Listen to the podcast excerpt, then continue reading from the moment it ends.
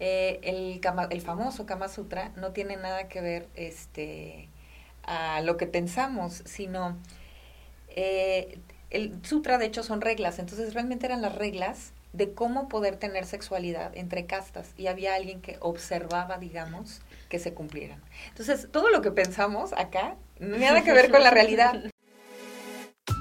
Amor, erotismo, sexualidad, psicología, espiritualidad. En este podcast te invitamos a expandir la capacidad de amarte a ti mismo y así elegir con libertad lo que deseas pensar, hacer y ser en esta experiencia terrenal. Yo soy Lola Fuensanta y yo Azale Aide. Y este es tu podcast La vida a través del placer. El placer de la mujer es tan poderoso y embriagador como una fuerza telúrica. Es posible que aún no lo sientas, pero dentro de ti hay un manantial de vitalidad que puede transformar tu placer sexual e iluminar tu vida.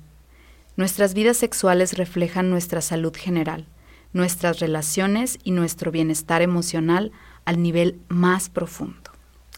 Bienvenidos a otro episodio más de este podcast La vida a través del placer.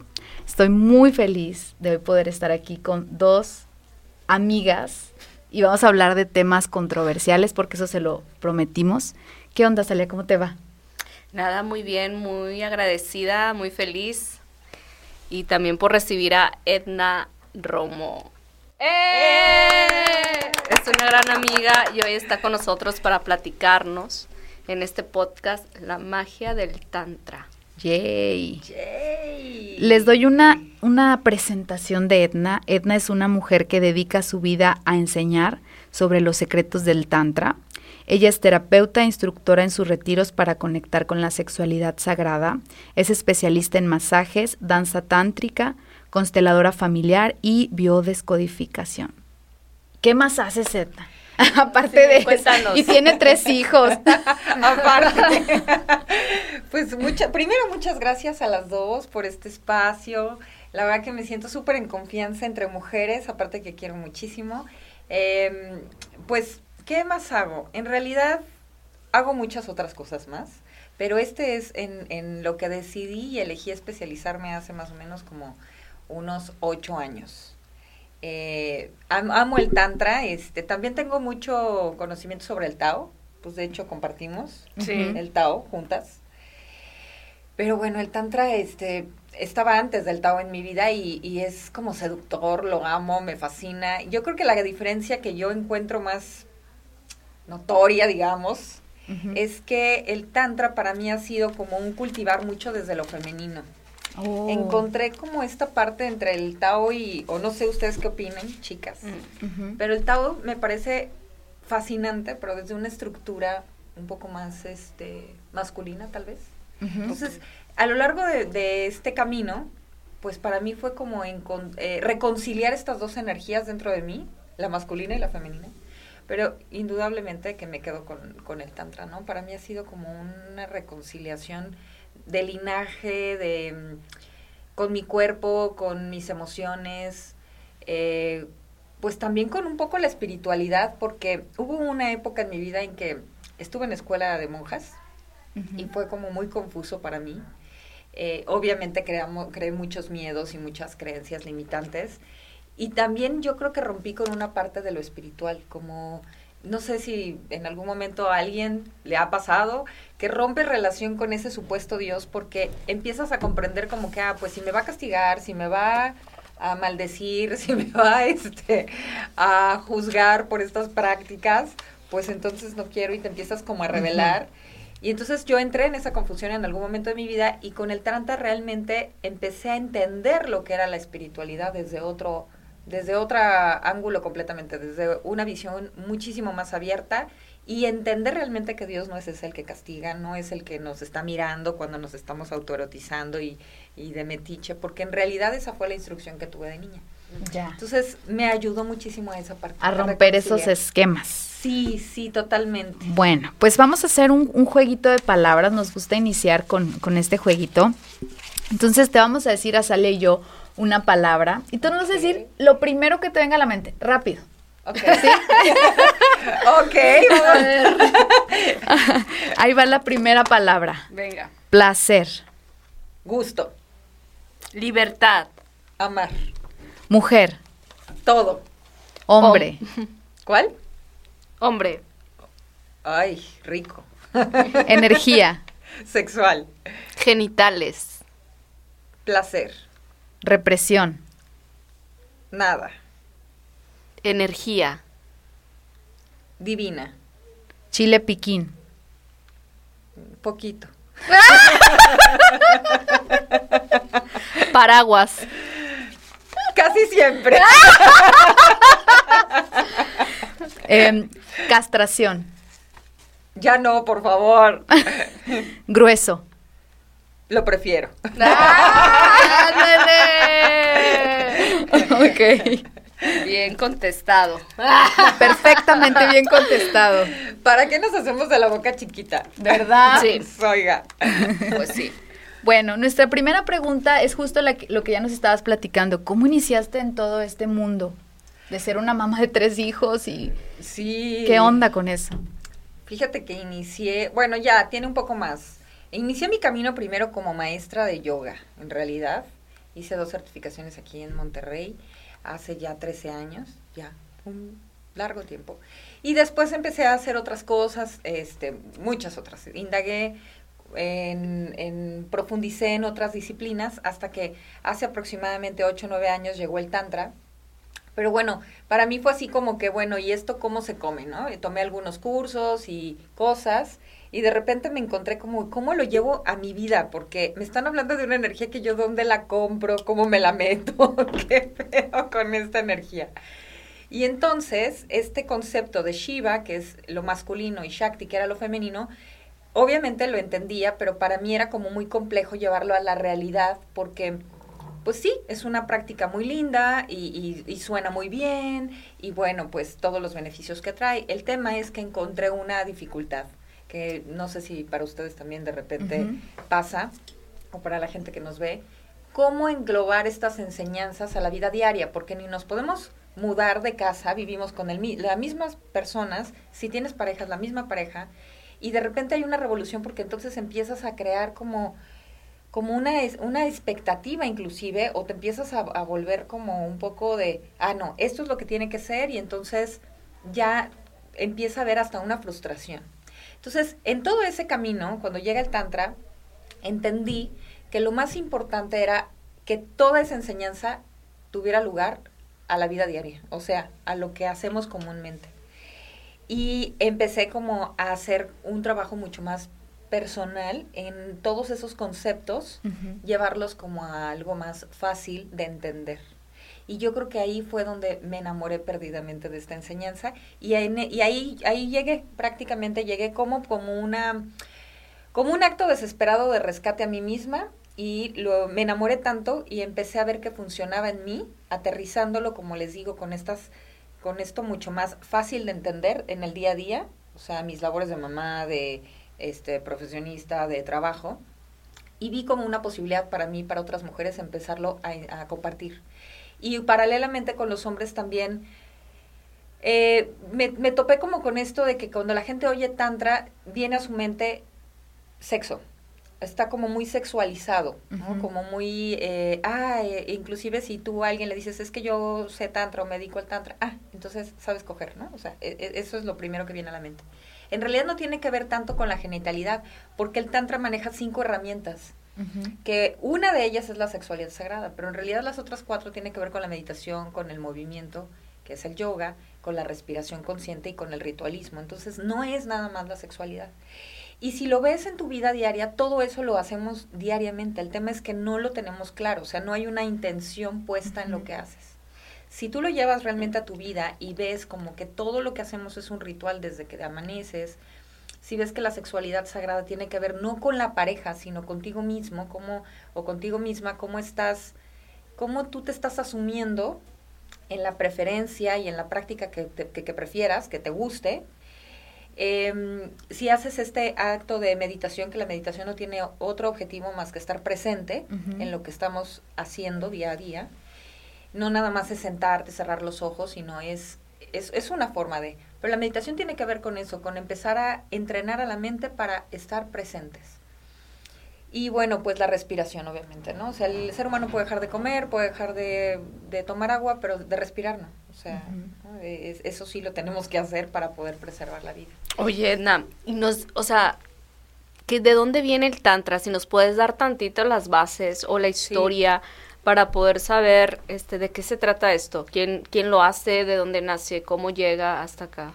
Pues en realidad el Tantra tiene más de 5.000 años de existencia, este, de eso se habla, y en realidad no viene específicamente de India, sino los primeros documentos, si así le podemos llamar, o lo primero que se descubre es en la antigua Mesopotamia. Y de ahí migra, digamos, hasta los dravidianos, esa cultura de los dravidianos, y de los dravidianos va migrando hasta la India, hasta el ¿Dravidianos son en, en Mesopotamia también? Sí, de- Ok. un- sí, va, va migrando como por esa área, digamos, bueno, pues hacia abajo, hacia India. Se va desplazando como una moda, digamos, como ahora para nosotros sería como estas modas que vienen de Europa o de Estados Unidos o no sé. Para ellos fue así, como en estas culturas que se va eh, derramando, como estos conocimientos, se va migrando este conocimiento. Y lo que aporta lo- la cultura dravidiana, digámosle así, es mucho más, hacen una introspección mucho más profunda en los pranayamas, o sea, el control de la respiración. Y eso es lo que aportan al Tantra, o lo más importante realmente para mí. Y de ahí, bueno, se instala en India y en India es, rinden todo un culto realmente al Tantra. Cuando empieza a haber, en, de hecho a la fecha se preserva esto de las castas en, en India, si tú naces en una casta, te quedas en esa casta, ¿no? Los más, los, la casta más elevada, digamos, son los, los de los brahmanes. Y mm, bueno, pues eh, empezaron a ver que obviamente el control de la respiración, el goce por la sexualidad eh, y todas estas herramientas empieza a generar una satisfacción en cada ser humano de empezar a entender el mundo desde otra perspectiva. Y entonces lo que lo que empezó a pasar es que pues ya no- ya la- las ya no había como estas clases digamos no las castas son como las clases sociales entonces el- el- el- los que empeza, lo- los que creían que solo habían nacido para eso empiezan a cuestionarse si realmente nací nada más para no sé limpiar baños ¿no? Y obviamente eso pues para la cultura como tal pues no convenía Peligrosón. peligroso. Entonces, lo que hacen es que separan, o sea, dejan todas las cuatro herramientas, pero separan la de la sexualidad sagrada y, y, y ese ingrediente lo, lo quitan, digamos. Y entonces sí empiezan a abrir como esta parte del yoga, de la respiración, de la meditación, del ritualismo, pero la sexualidad se quita. Entonces, de hecho, eh, el, famoso Kama Sutra no tiene nada que ver este, a lo que pensamos, sino eh, el sutra de hecho son reglas, entonces realmente eran las reglas de cómo poder tener sexualidad entre castas y había alguien que observaba, digamos, que se cumplieran. Entonces, todo lo que pensamos acá, nada que ver con la realidad. O sea, nos llega así el conocimiento, pero todo distorsionado, igual que la Biblia. Exactamente, totalmente distorsionado porque no tiene nada que ver realmente a lo, a lo que fue creado para lo que fue creado. En realidad, ¿cómo con ese elemento tan poderoso? Porque la sexualidad es, es, todos venimos de un acto sexual, que es así como ese Big Bang, ¿no? Ese, ¡pum! ese, bueno, para mí es como, wow, ¿no? Ese aliento de vida, esa luz, esa iluminación, esa chispa divina.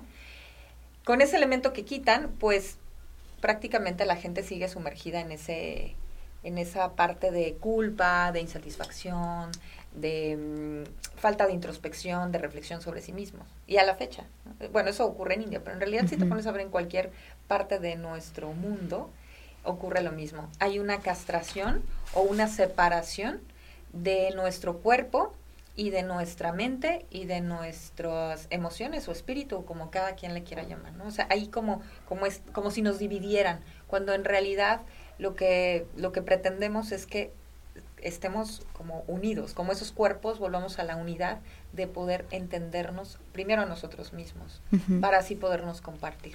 Que- fíjate que nada más espiritual que darte cuenta que tú eres uno con el todo. Exactamente. Oye, Edna, y si yo quiero empezar a practicar tantra, o sea, ¿por dónde empiezo? Muy buena pregunta porque de repente yo me topé con varias cosas. De verdad, créanme que empecé a investigar en muchísimos lados. La poca gente que conocía, le empecé como a, a hablar, que ese es otro tema bien interesante. Las mismas mujeres, inclusive aquí en Monterrey, algunas, este, no voy a decir nombres, pero algunas hasta maestras, era como de, oye, ¿tú qué sabes de esto? Yo me quiero preparar, quiero empezar a aprender. Y de verdad que te dan con la puerta en la nariz. O sea, es, ah, pues aquí no hay. Si te tienes, si quieres, pues solamente en Europa o en Estados Unidos, pero aquí no hay. Y me topé con muchísimo negación al respecto.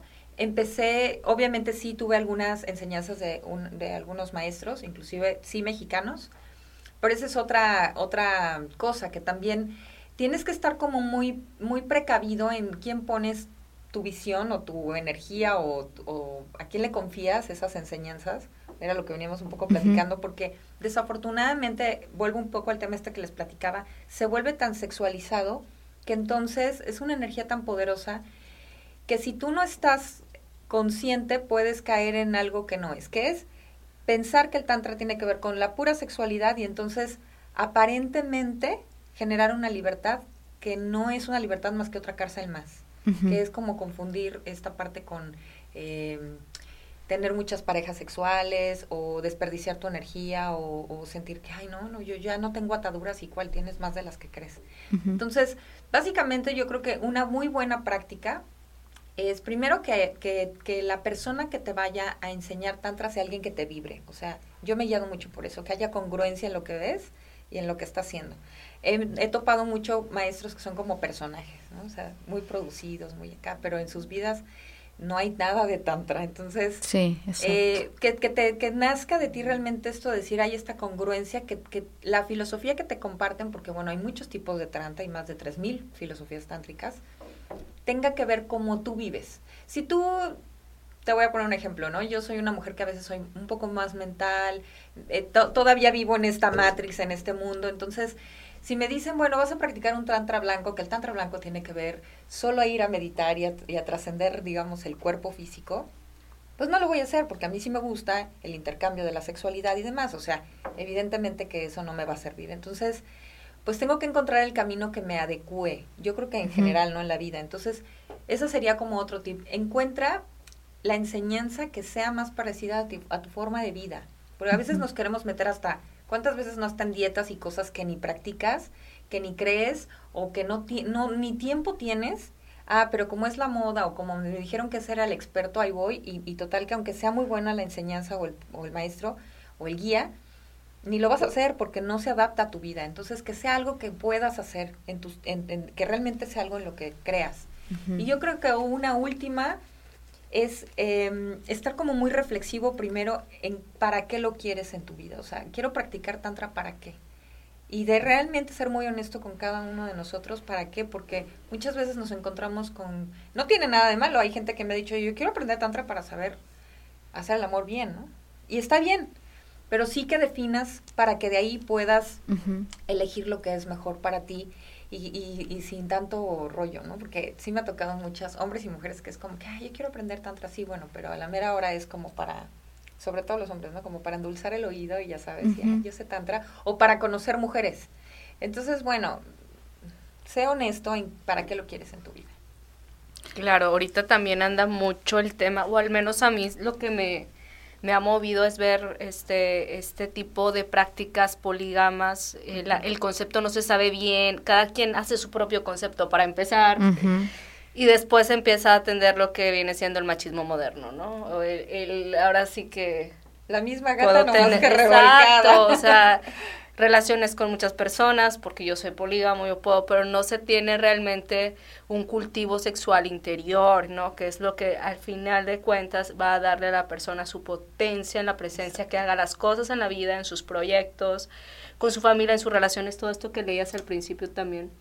este, Y un respeto también por el otro, porque a veces lo que, y sobre todo justo lo que dijiste, y de hecho la siguiente pregunta era, cómo, cuáles son los peligros de, buscar estas prácticas en personas que no son congruentes, porque hay muchos este, casos y sus, muy sonados, ¿verdad? Este, este muchacho, este hombre Ricardo Ponce, de personas que aprovechan sus conocimientos o sus pseudo conocimientos mal entendidos para controlar, manipular, para obtener sexo, ¿verdad? Entonces, ¿cómo una puede y, sobre todo nosotras las mujeres que a veces nos deslumbramos tanto con un maestro, ¿cómo nosotras poder tener ese sexto sentido y decir, esta persona no me vibra por estas actitudes o por estas cosas que me han dicho y mejor me protejo y busco a lo mejor una maestra, mujer, sí, para que me enseñe. Yo creo que en realidad no tendría nada que ver si es un hombre o una mujer. Yo creo que eh, para mí hoy sí sería muy importante que cada persona primero sea responsable de sí misma. O sea, en la práctica que tengas, tántrica, taoísta, eh, de, la que me, de la que me digas, en este, en, y sobre todo de la sexualidad, que es como muy delicada. Y hacer mucha conciencia de saber, a ver, realmente cuáles son estas creencias limitantes o cuáles son mis dolores personales sobre la sexualidad. ¿Por qué es, por qué es lo peligroso? Si yo soy una mujer que tiene abuso, por ejemplo, sexual, y yo creo que en el trata voy a encontrar eh, esa sanación, sí la vas a encontrar. Pero si yo no estoy clara y consciente primero de trabajar sobre mi, mi herida, mi trauma, mi shock, como le quieran llamar, sobre esto que me pasó y no me hago cargo, voy a depositar mis esperanzas en el maestro y lo voy a hacer responsable de que me sane. Entonces si él me dice, encuérate y ahorita te la voy a meter literalmente, yo voy a, yo voy a estar poniendo mi capacidad de sanación o mi esperanza, mi confianza en esa persona, en lo que me diga ciegamente. Entonces, el peligro es que tú te vuelvas un seguidor sin sin, sin autocrítica. Sí, o te iba a decir sin falta de responsabilidad de ti mismo o sin sin criterio, sin voluntad. La palabra sería sin voluntad. Entonces te vuelves presa de otro abuso, tú solo. Entonces, esto me parece sumamente delicado. No nada más es ir a practicar las cosas porque sí, es como en los entrenamientos o en una clase de yoga. Puedes practicar en una clase de, YouTube, o sea, no hay tema, ¿no? Hay mucha gente que por ahorrarse dinero dice, ay, pues yo aquí practico y sí, pero si tú haces un mal movimiento, puedes lastimarte la rodilla, puedes lastimarte, lejos de que sea algo lindo para tu cuerpo y armónico, te puede dar una esguince, o sea, pueden pasar cosas si tú no tomas en consideración lo que puede suceder alrededor. Y ser consciente de yo en qué estado emocional me encuentro y para qué estoy eh, queriendo esta parte de mi vida, ¿no? Eh, o bueno, esta enseñanza en mi vida. Y sí noto que hay muchas personas, sobre todo mujeres, me tocó específicamente, tampoco voy a decir nombres, con, con algunas maestra y maestra, o sea, ni siquiera era maestro, era maestra de Tantra, y eran mujeres que estaban tan necesitadas que evidentemente la seguían como un modelo y empezaron a, hacer repeticiones de esa maestra, como haz de cuenta como, como copias.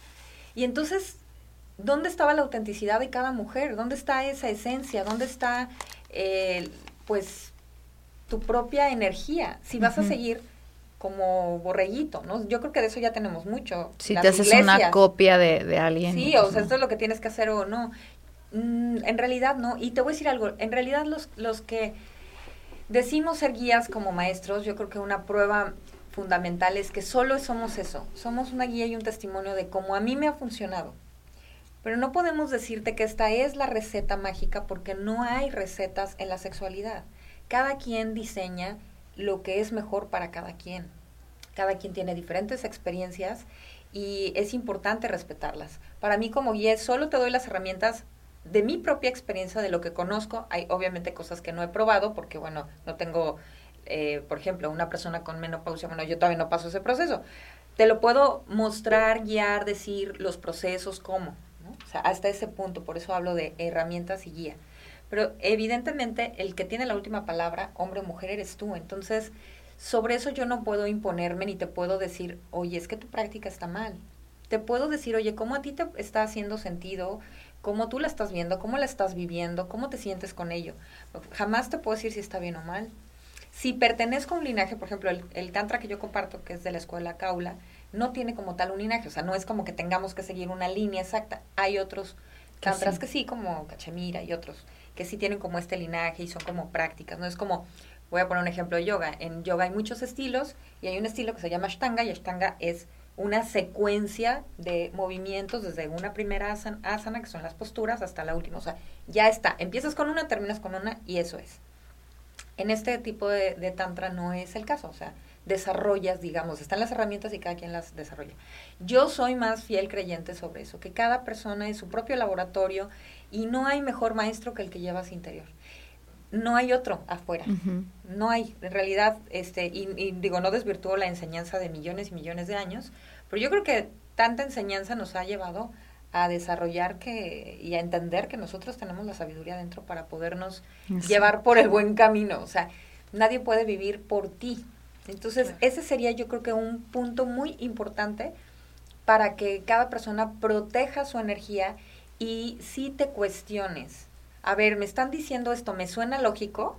O sea, a ver, ¿no? Este, como ponía el ejemplo, a ver, si me dice un maestro que me encuere, me suena lógico, me hace bien, me sienta bien, tiene que ver con lo que me están diciendo. O sea, si es una, una práctica de un masaje y yo estoy viendo que los demás también y bueno, coincide, ¿no? O sea, me hace sentido, mi cuerpo reacciona y se siente bien, ok, pero si yo veo que hay algo que está fuera de lugar y el cuerpo es tan sabio que te lo va a decir, hasta se siente, ¿no? Cada poro empieza como a dispararse la, la, alerta, entonces tengo que hacer caso a eso. Justo ayer veía una película que el tema era eh, el hilo del rescate, me llamó mucho la atención el título porque hablaba justamente de cómo siempre estamos estirando como esta parte de rescatar a alguien, ¿no? En este caso hablaban de los hijos, pero yo hablo más sobre cada uno de nosotros. Es muy, y, y mencionaban una frase muy recurrente, que prestaras atención a los detalles. Y en los detalles está todo. ¿Cuántas, y eso es la presencia, cuántas veces prestamos a los detalles? Cuando pasa algo es cuando dices, ah, sí es cierto, ¿verdad? Vi esto y aquello. O sea, las señales siempre están. Las típicas red flags que uno se las pasa por el arco del triunfo porque como que quieres justificar, pero dices, a ver, eh, hay cosas que ya no son justificables y que ya no puedo.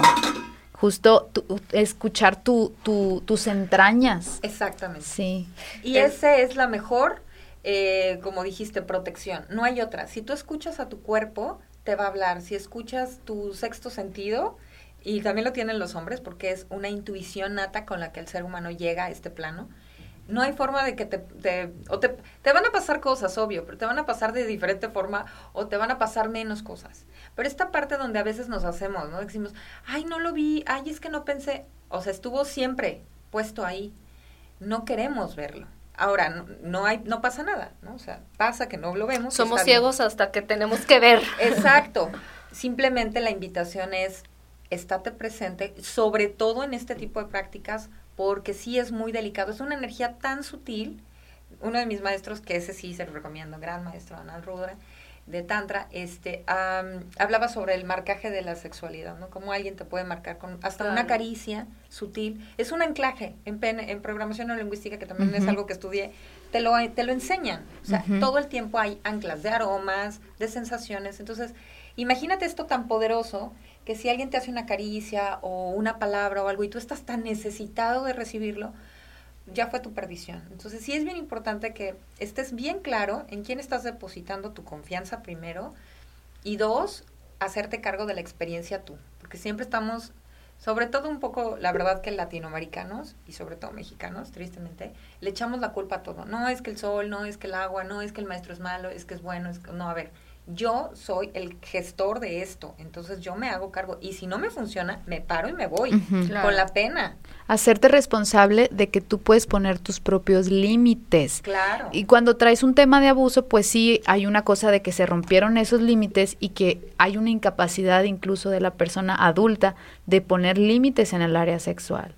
Entonces yo creo que justo en, en las terapias de abuso es eso, ¿no? Yo aprendo a poner límites y con esos límites me comienzo a sentir más segura de dirigirme ante el mundo. Y sobre todo, realmente expandir la conciencia sensorial. O sea, aquí nos hablas mucho, Edna, de esta forma en donde yo sigo mis instintos. Si me duele la panza es porque tengo miedo. Si apreté la mandíbula es porque estoy estresada. Pero este tipo de conciencia sensorial es, es también volver a esa práctica interna en donde estoy consciente de que lo que yo percibo del mundo es a través de estos cinco sentidos.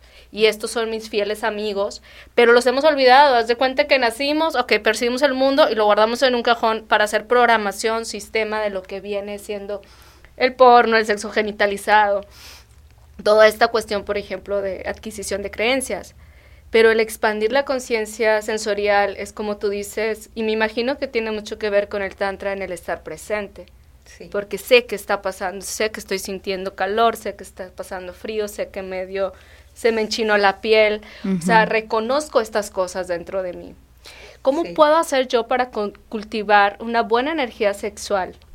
O sea, ¿cómo puedo hacer para cultivar esta energía sexual y que realmente pueda obtener beneficios de ello, ¿no? Por ejemplo, en este caso del Tantra. Pues yo creo que lo acabas de mencionar perfectamente y sí, el, la parte sensorial es básica para una buena actividad sexual. Ya deja tu tantra, o como se llame.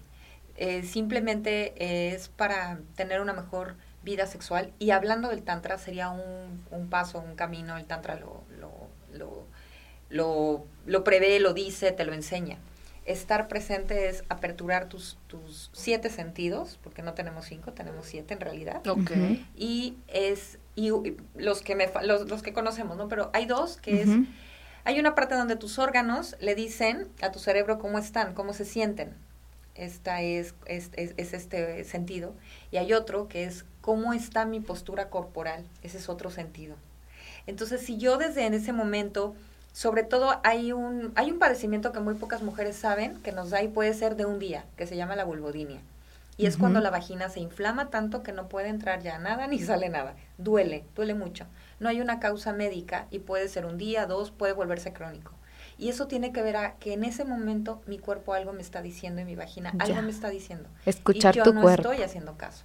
Entonces hay una parte donde mi, mi, mi pasa por todo mi cuerpo obviamente por mi corazón también, es recordar, es pasar por el corazón, eso significa también esa palabra recordar, y mandar al cerebro esta señal de algo me está diciendo. No significa que la persona con la que estés compartiendo es mala, ni mucho menos. Es que en ese momento tal vez no estás lista. Y no estás escuchando tu cuerpo. O no, algo no te está vibrando, algo no te está latiendo, o la forma. Muchas veces en esta inexperiencia puede ser que haya algo que no, que tu compañero no esté haciendo o esté haciendo de más y en vez de decirle, oye, mm, esto me está doliendo, me está molestando, o, mira más despacio, más rápido, tú te quedas callada. Calladita. Y ahí es donde el cuerpo se contrae. bueno. va a decir, no, no, no, aquí no, no, no, no. No voy a bajar las aguas del universo para ti. Nada de eso. Bueno, ni poquito. Vamos a hacer un corte porque aquí se acaba el primer episodio de este podcast. Gracias por escucharnos. Va a haber segunda parte la siguiente semana. Quiero recordarles que este miércoles 20 de octubre vamos a tener nuestro círculo de mujeres a las 7 en Grupo Psicológico PIS en Mitra Centro y que Edna va a tener el sábado 30 de octubre el retiro del Tantra y Yoga en Tateguari en un temazcal que está allá por Santiago. Ok, pues nos vemos el siguiente episodio hablando de más cosas de Tantra.